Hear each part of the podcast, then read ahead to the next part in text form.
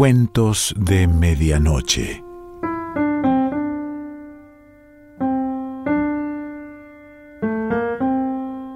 El cuento de hoy se titula Una mujer sin país y pertenece a John Cheever.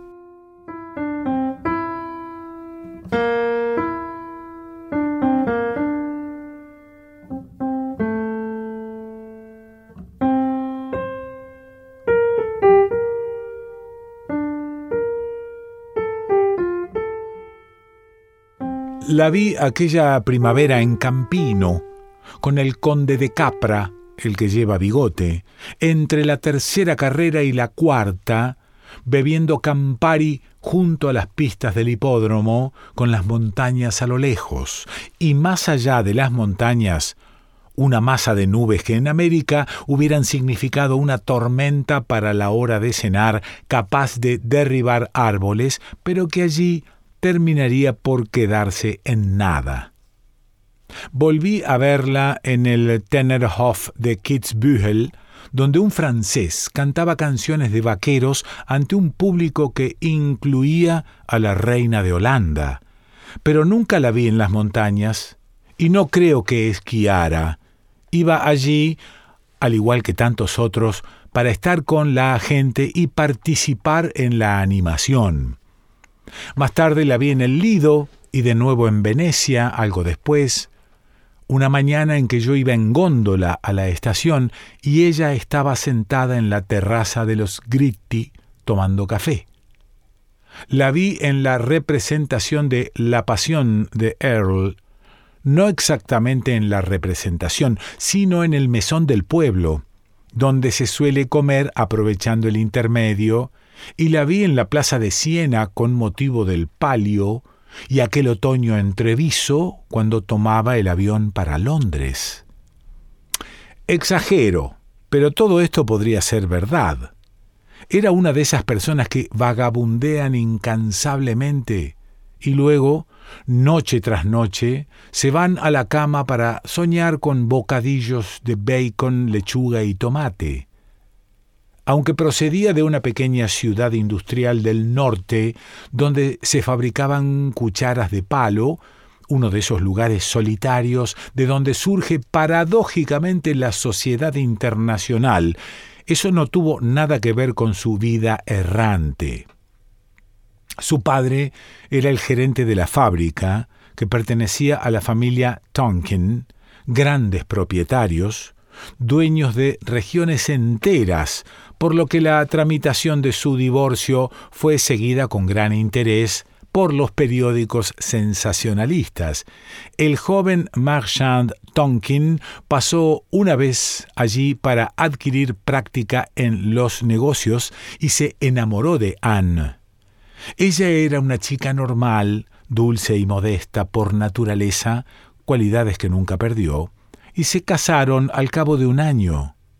Aunque eran inmensamente ricos, Tonkin no amaban la ostentación, y la joven pareja vivió discretamente en un pequeño pueblo desde donde Marchand se trasladaba todos los días a Nueva York para trabajar en el despacho familiar.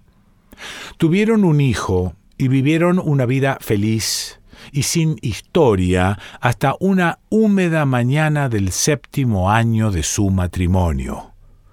Marchand tenía una reunión en Nueva York y debía tomar el tren a primera hora de la mañana.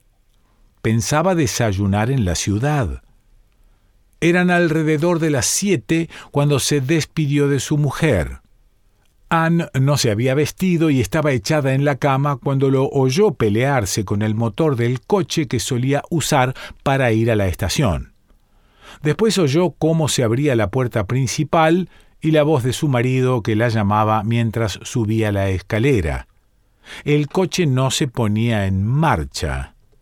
Le importaría llevarlo a la estación en el Buick no le daba tiempo a vestirse, de manera que Anne se echó una chaqueta por encima de los hombros y lo llevó a la estación. De medio cuerpo para arriba estaba correctamente vestida, pero de la chaqueta para abajo el camisón seguía siendo transparente. Marchand le dio un beso de despedida y le recomendó que se vistiera enseguida. Anne abandonó la estación, pero en el cruce de Alivive Lane e Hill Street se quedó sin gasolina. Como se hallaba delante de la casa de los Birden, pensó que podrían proporcionarle un poco de gasolina o al menos prestarle un abrigo. Tocó el claxon una y otra vez hasta darse cuenta de que los Birden estaban de vacaciones en Nassau. Todo lo que podía hacer era esperar en el coche, prácticamente desnuda, a que alguna compasiva ama de casa pasara por allí y le ofreciera eh, su ayuda. Mary Pym fue la primera, y aunque Anne la saludó con la mano, pareció no darse cuenta. Después pasó Julia Weed, que llevaba a Francia al tren a toda velocidad, pero que iba demasiado deprisa para fijarse en nada. A continuación, cruzó por allí Jack Burden, el libertino del pueblo, y sin que nadie lo llamara, pareció sentirse magnéticamente atraído hacia el automóvil. Se detuvo y preguntó si podía ayudar en algo. Anne se trasladó a su coche ¿Qué otra cosa podría haber hecho? Pensaba en Lady Godiva y en Santa Águeda. Lo peor de todo fue que no acababa de despertarse, de cruzar la distancia entre las sombras del sueño y la luz del día. Y era un día sin luz, sombrío y opresivo, como el ambiente de una pesadilla. El sendero hasta su casa quedaba oculto desde la carretera gracias a unos cuantos arbustos, y cuando Anne se bajó del coche y le dio las gracias a Jack Burden, él la siguió escalones arriba y se aprovechó de ella en el vestíbulo, donde fueron descubiertos por Marchand cuando volvió en busca de su cartera. Marchand abandonó la casa en aquel mismo momento y Anne nunca volvió a verlo. Murió de un ataque cardíaco diez días después en un hotel de Nueva York. Sus suegros fueron a los tribunales para solicitar la custodia del niño y durante el juicio Anne, en su inocencia, cometió la equivocación de echarle la culpa de su extravío a la humedad las revistas sensacionalistas lo sacaron a relucir. No fui yo, fue la humedad. Y aquello se extendió por todo el país. Inventaron una canción que se hizo muy popular y donde quiera que iba parecía que Anne estaba condenada a escucharla. La pobrecita Isabel nunca besaba a un doncel si faltaba la humedad, pero si estaba nublado no se podía contener, convertida en un tornado. A mitad de juicio, Anne retiró sus demandas. Se puso unas gafas de sol y se embarcó de incógnito para Génova, catalogada como persona indeseable por una sociedad que sólo parecía capaz de suavizar su puritanismo con un procaz sentido del humor. No le faltaba dinero, claro está. Sus sufrimientos eran sólo espirituales, pero la habían herido y sus recuerdos eran amargos. Por lo que sabía de la vida, Anne tenía derecho al perdón, pero no se lo habían concedido y su propio país al recordarlo desde el otro lado del Atlántico, parecía haber dictado contra ella una sentencia salvaje y poco realista. Se la había utilizado como cabeza de turco, se la había puesto en ridículo y precisamente porque su pureza de corazón era auténtica, estaba profundamente ofendida basaba su expatriación en razones morales más que culturales. Al interpretar el papel de europea, quería expresar su desaprobación por lo que había pasado en su país. Vagabundeó por toda Europa, pero finalmente compró una villa en Calda y pasaba allí por lo menos la mitad del año. Aprendió italiano, así como todos los sonidos guturales y gestos de manos que acompañan al idioma. En el sillón del dentista decía ay en lugar de au, y podía espantar a un abejorro de su vaso de vino con gran elegancia. Se sentía muy dueña de su expatriación, su territorio personal conseguido con grandes sufrimientos, y la irritaba oír a otros extranjeros hablando italiano. Su villa era encantadora.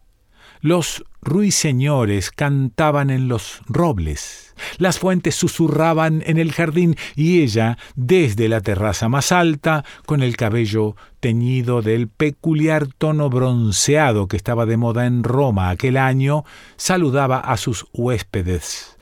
Bentornati, cuanto piacere, pero la escena no era nunca del todo perfecta.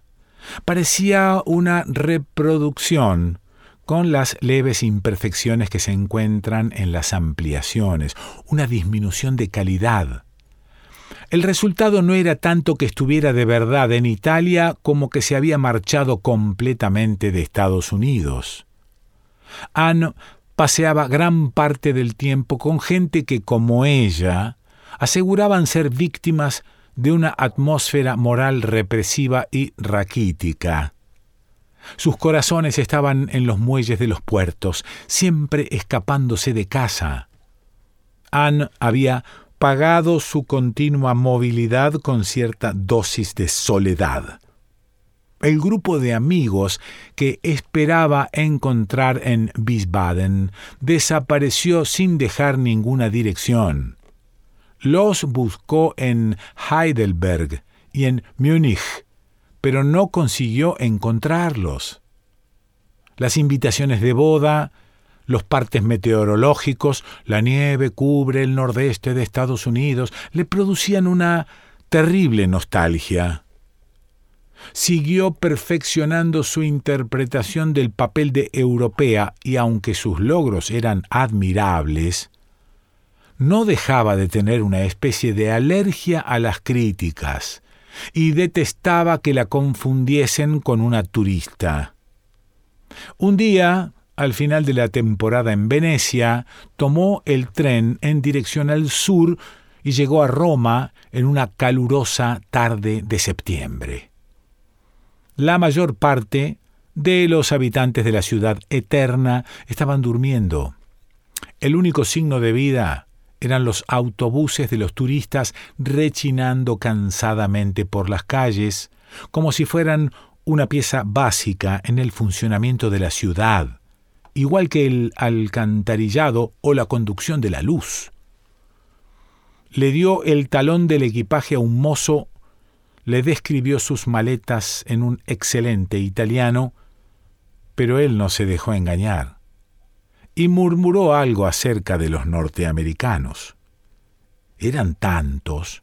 Esto irritó a Anne, que replicó con aspereza Yo no soy norteamericana. Disculpe, señora, dijo el otro, ¿de qué país es usted entonces?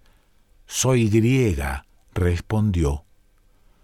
La enormidad, la tragedia de su mentira, fue un terrible golpe para ella.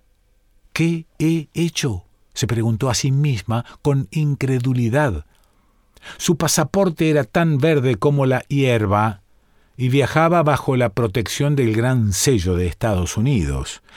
¿Qué la había impulsado a mentir sobre una faceta tan importante de su identidad? Tomó un taxi para ir a un hotel de Vía Veneto, mandó subir las maletas a la habitación y se dirigió al bar para beber algo. No había más que un norteamericano, un hombre de cabellos blancos con un audífono. Estaba solo y parecía sentirse solo. Finalmente se volvió hacia la mesa donde se encontraba Anne y le preguntó muy cortésmente si era estadounidense. Sí. ¿Y cómo es que habla italiano? Vivo aquí. Me llamo Stebbins, dijo él, Charlie Stebbins, de Filadelfia. Encantada, dijo ella. ¿De qué parte de Filadelfia? Bueno, nací en Filadelfia, dijo él, pero no he vuelto allí desde hace cuarenta años. Mi verdadero hogar es Shoshone, en California. Lo llaman la puerta del Valle de la Muerte. Mi mujer era de Londres. Londres en el estado de Arkansas, Juá. Mi hija se educó en seis estados de la Unión, California, Washington, Nevada, Dakota del Sur y del Norte y Luisiana. Mi mujer murió el año pasado y decidí que tenía que ver un poco de mundo. Las barras y las estrellas parecían materializarse en el aire por encima de la cabeza del señor Stebbins, y Anne se dio cuenta de que en Norteamérica las hojas estaban cambiando de color.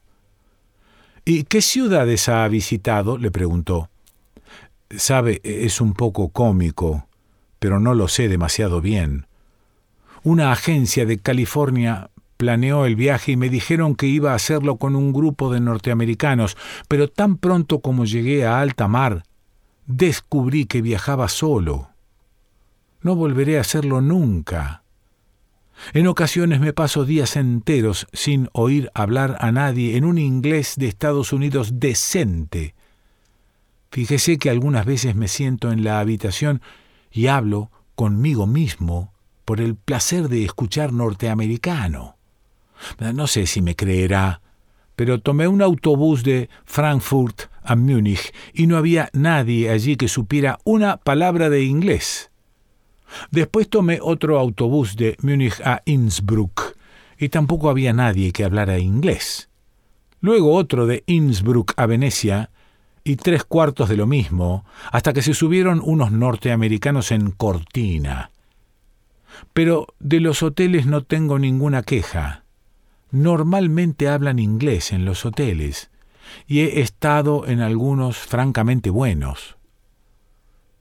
A Anne le pareció que aquel desconocido sentado en un taburete de un sótano romano había conseguido redimir a su país. Un halo de timidez y de hombría de bien parecía rodearlo. En la radio, la emisora de las Fuerzas Armadas de Verona lanzaba a las ondas los compases de Stardust. Eso es Stardust, señaló el norteamericano, aunque supongo que ya habrá reconocido la canción. La escribió un amigo mío, Hoagie Carmichael. Solo con esa pieza gana todos los días seis o siete mil dólares de derecho de autor. Es un buen amigo mío, no lo he visto nunca, pero nos escribimos. Quizá le parezca extraño tener un amigo al que no se ha visto nunca, pero Hoagie es realmente amigo mío. A Anne le pareció que sus palabras eran mucho más melodiosas y expresivas que la música. El orden de las frases, su aparente falta de sentido, el ritmo con que habían sido pronunciadas le parecieron como la música de su propio país, y se vio andando, todavía muchacha, junto a los montones de serrín de la fábrica de cucharas, camino de la casa de su mejor amiga. A veces por las tardes tenía que esperar en el paso a nivel porque iba a cruzar por allí un tren de mercancías.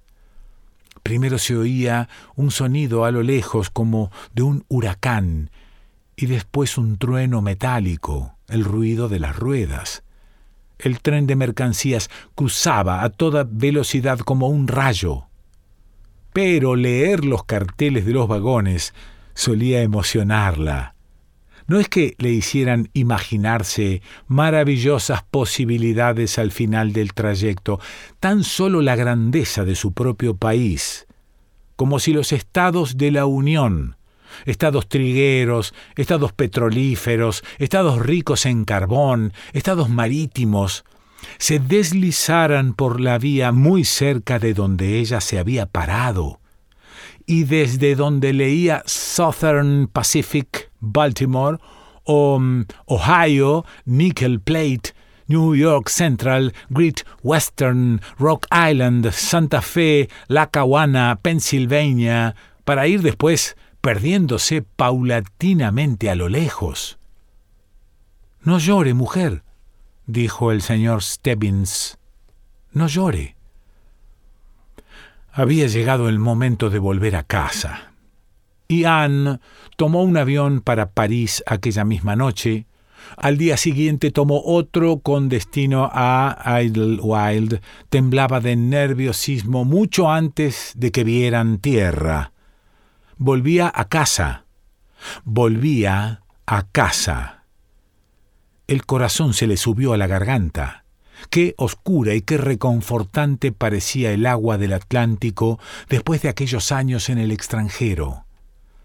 A la luz del amanecer, desfilaron bajo el ala derecha del avión las islas con nombres indios, e incluso llegaron a entusiasmarla las casas de Long Island, colocadas como los hierros de una parrilla. Dieron una vuelta sobre el aeropuerto y aterrizaron.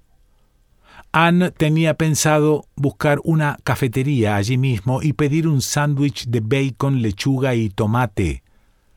Agarró con fuerza su paraguas parisino y su bolso sienés y esperó su turno para abandonar el avión, pero cuando estaba bajando la escalerilla, antes incluso de tocar con los zapatos romanos su tierra nativa, oyó cantar a un mecánico que trabajaba en un DC-7 muy cerca de allí, la pobrecita Isabel nunca besaba a un doncel. No llegó a salir del aeropuerto. Tomó el siguiente avión para Orly y se reunió con los cientos, con los miles de norteamericanos que circulaban por Europa alegres o tristes, como si realmente fueran gentes sin un país. Se los ve doblar una esquina en Innsbruck en grupos de treinta y esfumarse. Llenan un puente de Venecia e inmediatamente ya se han ido se los oye pidiendo ketchup en un refugio del macizo central por encima de las nubes, y se los ve curioseando entre las cuevas submarinas con sus gafas, sus aparatos para respirar en las aguas transparentes de Porto San Stefano. Anne pasó el otoño en París. También estuvo en Kitzbühel. Se trasladó a Roma para los concursos de equitación, y se fue a Siena para ver el palio.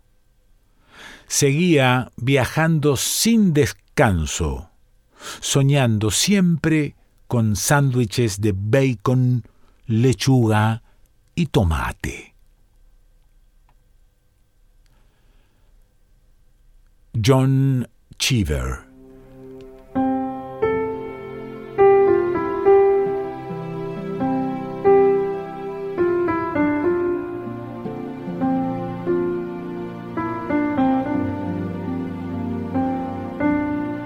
Cuentos de Medianoche.